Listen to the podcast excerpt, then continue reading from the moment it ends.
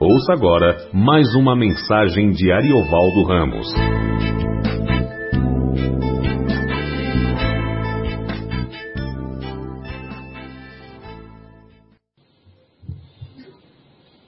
Bom, boa noite, a graça e a paz. É, João, Evangelho, capítulo 1.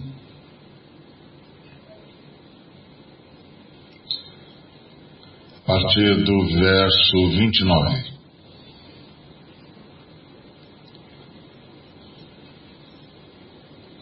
No dia seguinte, viu João a Jesus que vinha para ele e disse: Eis o Cordeiro de Deus que tira o pecado do mundo.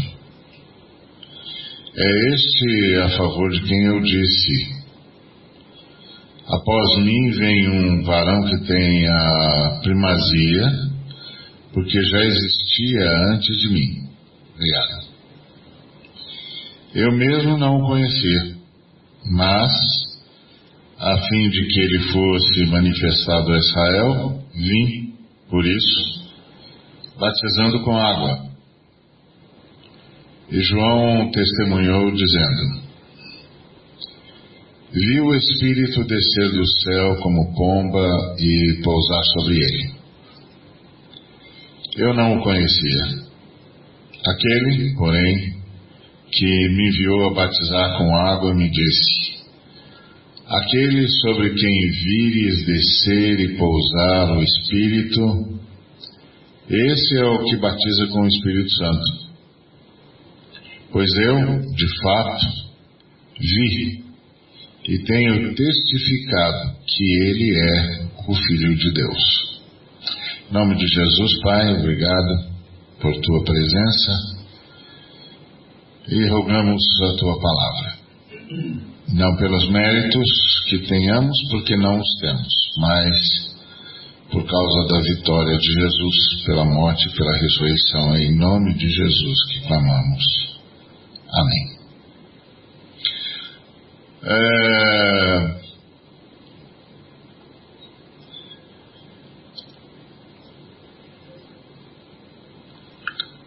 Interessante perceber como a história na Bíblia é, é bastante objetiva e, e, e muito, muito econômica, não é? Em todas as falas e tal. Mas é interessante ver esse testemunho de, de João. É, João viu a Jesus. E Jesus estava indo em direção a João. Isso mostra que, mesmo após. Ah, mesmo após o, o batismo, ah, Jesus mantinha contato com João. De verdade, ele estava esperando que João, que o, que o havia batizado, ah, cedesse espaço para ele. Ah, mas o João não fazia isso, o João continuou no ministério. E Jesus só foi de fato começar o seu ministério quando João foi preso. Isso é interessante, fala muito de como nós, é, seres humanos, somos mesmo os mais agraciados entre nós. É, a gente padece de duas síndromes, aparentemente. A primeira é a gente tem uma dificuldade de começar a fazer o que tem de fazer. E a segunda, a gente tem muita dificuldade de perceber que não tem mais nada para fazer, que já fez o que tinha de ser feito e tem de sair de cena. São aprendizados na vida. Dificuldade que nós, seres humanos, temos de dar início ao que precisa ser feito E a dificuldade talvez ainda maior que a gente tem de entender que já fez o que tinha de fazer. Às vezes isso acontece muito em relação aos filhos, a gente nem sempre está pronto a entender que já fez o que tinha de fazer. É muito interessante isso. É, então Jesus está lá, indo a João esperando. E de fato Jesus só vai começar o seu ministério quando João é preso. E aí o, o texto, o, o texto que anuncia isso diz: quando Jesus soube que João tinha sido preso na Judéia, ah, mudou-se para a Galiléia e começou a pregar: arrependei-vos, porque é chegado o reino de Deus. É muito interessante isso. Ah, a outra coisa é que é interessante que o João, que tinha uma grande, que teve uma grande dificuldade de parar, na verdade não parou, foi parado.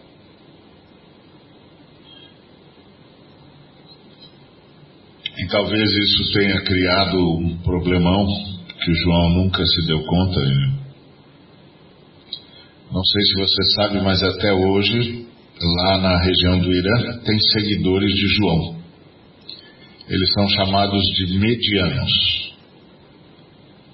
Eles uh, vivem lá por uma deferência do Ayatollah Khomeini, que abriu uma lei de exceção para para manter os medianos lá, porque os medianos não pregam a sua mensagem.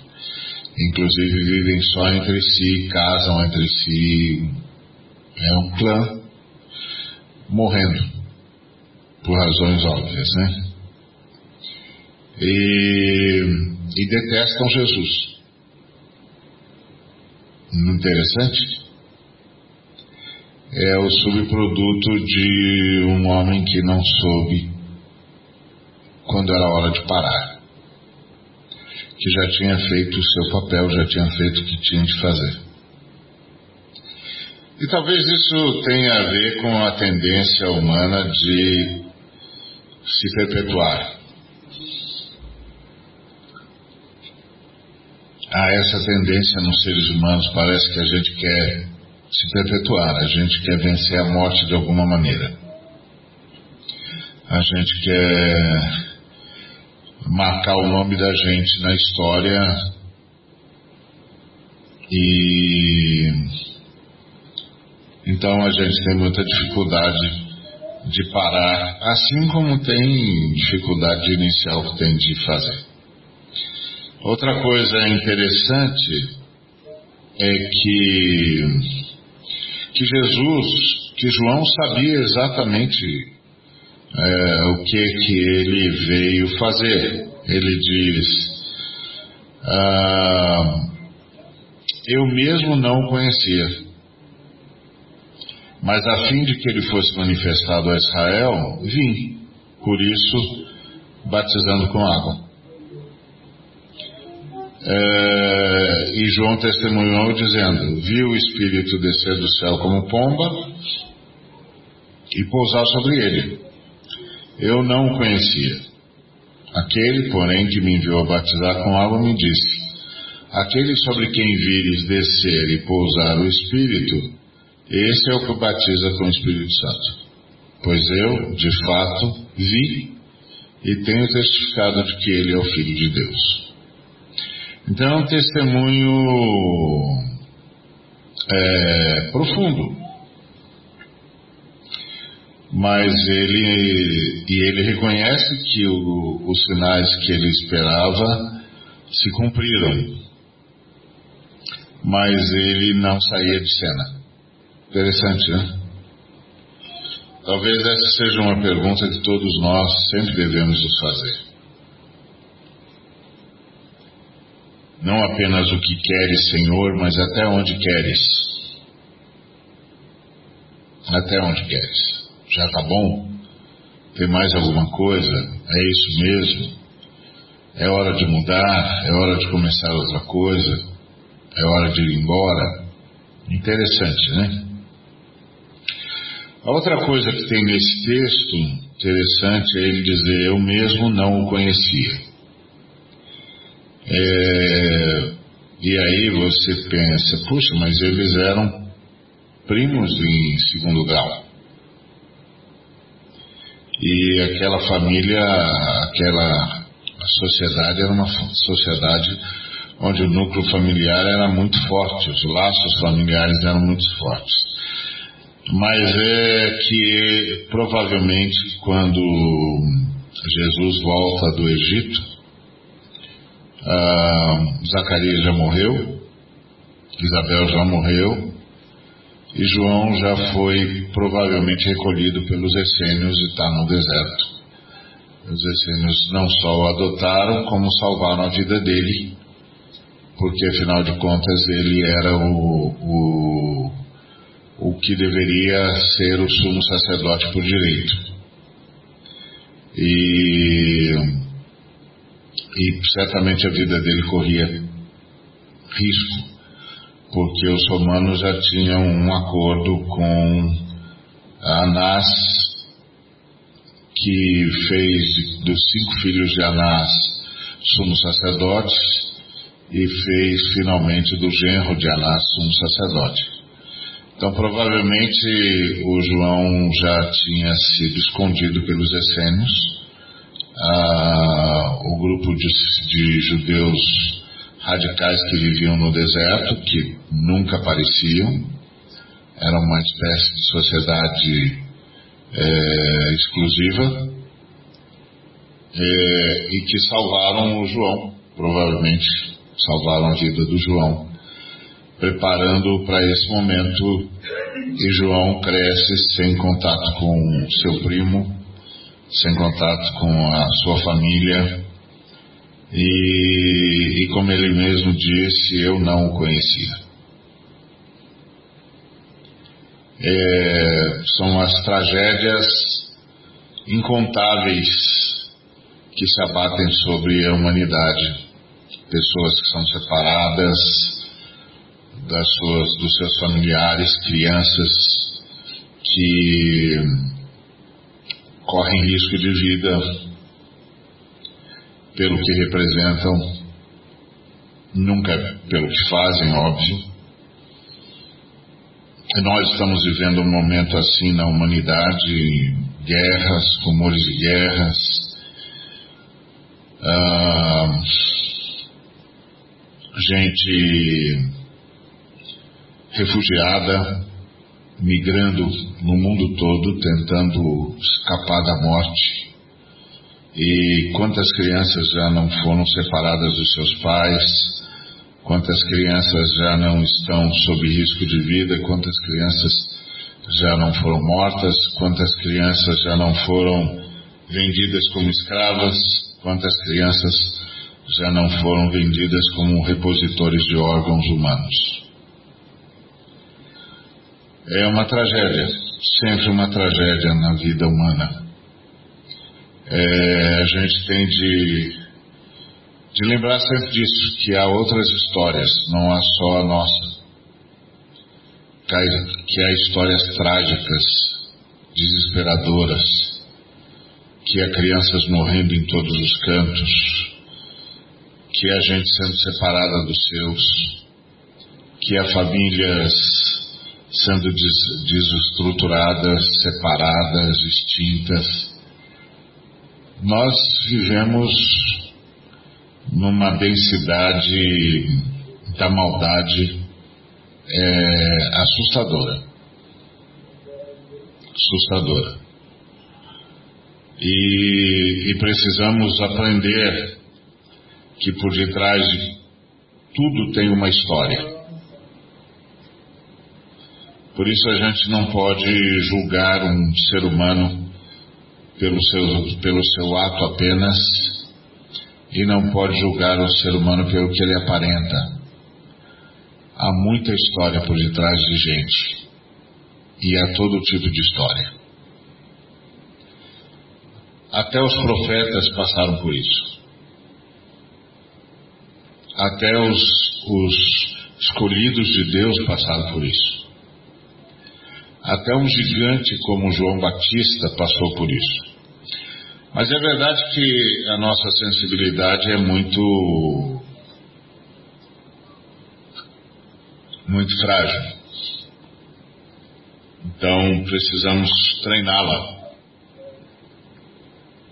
para não nos tornarmos amarrados à, à, nossa própria história, como se a nossa história fosse a única história que, que importasse. Eu gosto muito de fazer um exercício que me libertou ah, do paganismo pessoal. Porque você vai vivendo numa igreja que o tempo todo ora por si, o tempo todo olha para si, o tempo todo pensa em si, e você vai perdendo a sensibilidade cristã. Você vai sendo tentado também a achar que a sua história é mais importante do que todas as outras. Então eu comecei a fazer um exercício que tem me ajudado. Todas as vezes que eu vejo uma criança, eu oro por ela. Peço a Deus que ela cresça em graça e sabedoria diante de Deus e dos homens. Peço a Deus que a livre do mal, do maligno e do homem maldoso. E aí peço por alguma criança ou por um grupo de crianças em algum lugar do mundo que esteja nessa hora num desespero, que não tem mais ninguém que a ouça, que está sendo arrastada para a escravidão, está sendo vendida pelos próprios pais. Ah, peço que Deus tenha misericórdia dela e sejam os ouvidos que a ouvem, porque ninguém mais a ouve. E nós estamos vivendo numa sociedade marcadamente escravocrata, onde os seres humanos estão cada dia que passa virando apenas mercadoria. Em todos os sentidos. Eu estava conversando com um homem e que entende desse negócio de lei e tal, eu disse para ele, me explica essa questão da terceirização aí, a, das atividades fim e não apenas das atividades meio. Por que, que vocês estão lutando por isso? É um direito do trabalhador já assegurado. Por que, que vocês querem a tirar esse direito já consagrado dos trabalhadores que trabalham nas atividades fins. Ele diz que nós estamos enfrentando nações que usam mão de obra escrava. Ah, então precisamos desonerar o custo do trabalho. Hum, interessante. E aí eu disse para ele: e a escravidão vai chegar quando?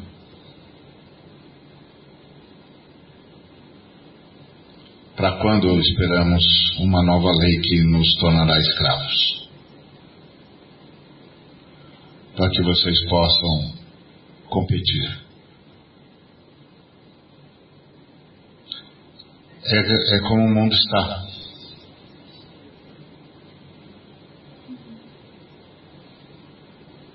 é como o mundo está. Você pergunta, você pergunta por que, que você não protesta então contra aqueles que estão usando a mão de obra escrava? E a gente sabe a resposta. É que ele quer ganhar a mesma coisa.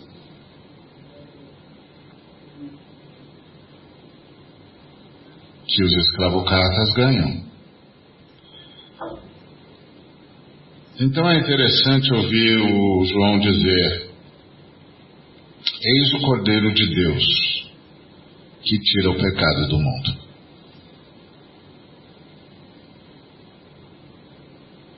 Eis o Cordeiro de Deus que tira o pecado do mundo.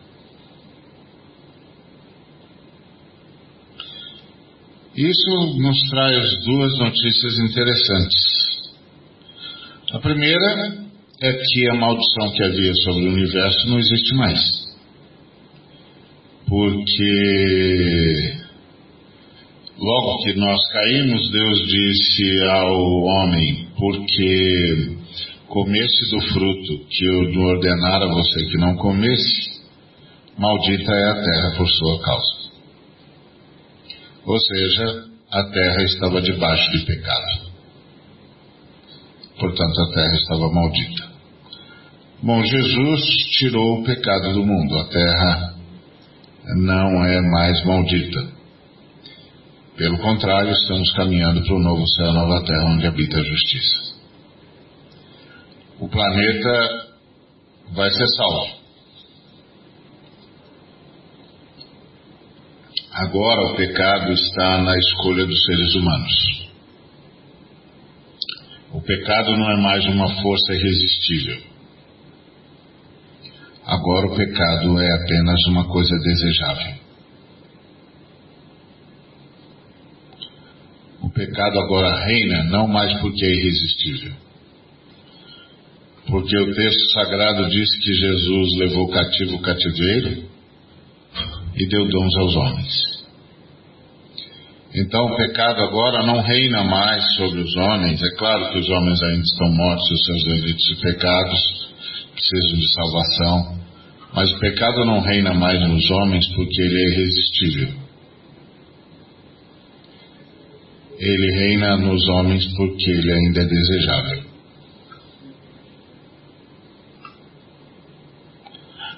Isso traz duas situações interessantes.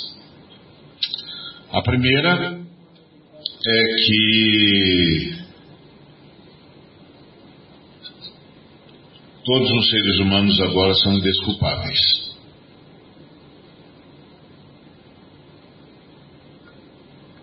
Porque o pecado não é mais uma força irresistível.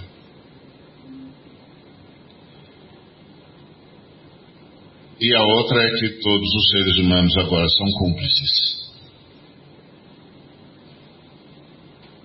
Porque o pecado só vigora porque é desejável. Mas o Cordeiro está aí, à disposição. É o Filho de Deus. O João disse: De fato eu vi e tenho testificado que ele é o Filho de Deus. Então, o Filho de Deus está aí para tirar o pecado da gente. Ele já tirou o pecado do mundo. O planeta não está mais sob maldição.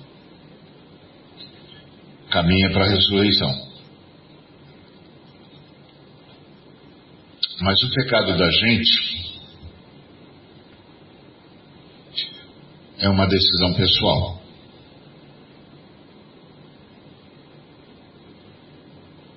É uma decisão pessoal. Pois eu de fato vi e tenho testificado que ele é o Filho de Deus. Então você percebe a situação curiosa que esse texto nos chama?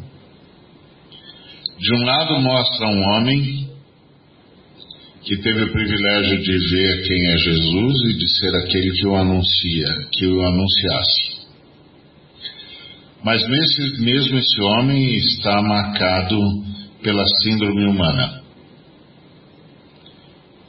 que de um lado tem dificuldade de começar o que tem de ser feito, e de outro lado tem dificuldade de parar de fazer quando não precisa mais. Mas também esse homem está marcado por uma história. Ele foi criado fora da família. Foi criado no deserto. Escondido no deserto. Não conheceu a sua família. Não conhecia o seu parente que ele mesmo tinha de anunciar. mas ainda assim era o eleito de Deus. O que mostra que Deus age apesar da tragédia humana. E a tragédia humana não inviabiliza nenhum ser humano diante de Deus.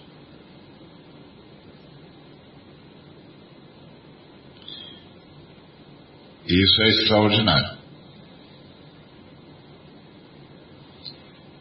Aí você tem essa lógica que nós nem sempre nos damos conta que é Deus esperando pelo homem. O que explica a fala de Pedro quando ele diz que Deus pode fazer em um ano, em um dia, o que pode levar também para fazer, pode levar também mil anos para fazer, e que depende dos homens.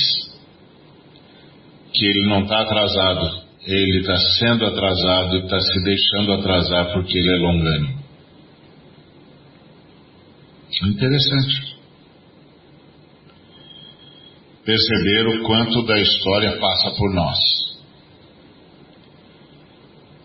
E mais uma vez o João testifica a Trindade, que Jesus é uma das pessoas de Deus, e tudo isso nos chama para uma consciência. Há uma história por detrás de todos.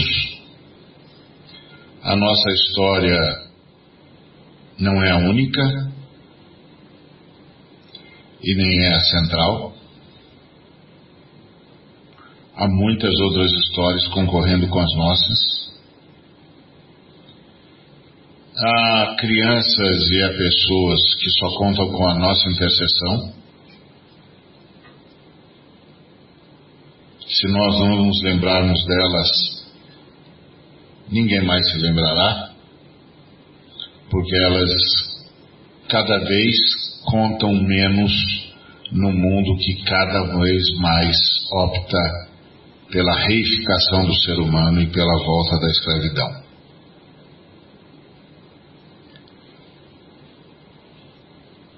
Mas o Cordeiro de Deus está aí. Ele tirou o pecado do mundo. O universo não está mais sob maldição. A única maldição que existe agora é a que os homens carregam em si e insistem em carregar e em transmitir. Mas o Cordeiro de Deus está aí. E ele tira o pecado do mundo. Ele leva cativo o cativeiro e dá dons aos homens. Cordeiro de Deus está aí. Clamemos por Ele, para que assim como Ele tem tirado o pecado do mundo, tire o pecado de cada um de nós. Todo dia, o dia todo, porque os melhores entre nós podem ser traídos pela sua história, como João foi. Os melhores entre nós podem ser traídos pelas circunstâncias.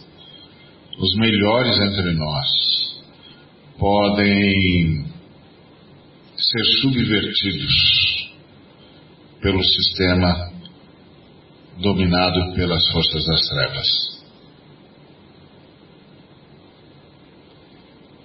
Mas o Cordeiro de Deus está aí. E ele tira o pecado do mundo. Clamemos pelo Cordeiro, para que ele tire o nosso pecado,